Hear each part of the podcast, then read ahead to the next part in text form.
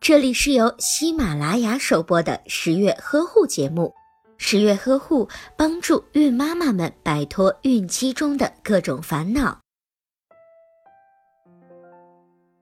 发生流产一定是有原因的，流产对于准妈妈的身体和心理都存在着一定的影响。那么，流产后应该如何调理身体呢？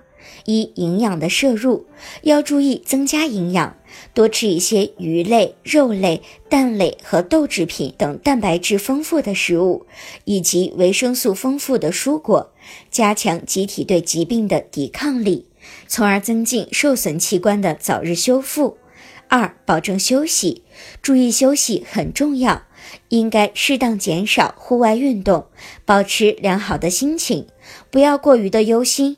不仅是孕前要注意休息，即使是在怀孕之后也要注意休息，特别是要注意安胎，保证睡眠的时间，也不能熬夜。三，保证月经正常。如果月经不正常，或者是有痛经的情况，一定要到正规的医院进行检查治疗。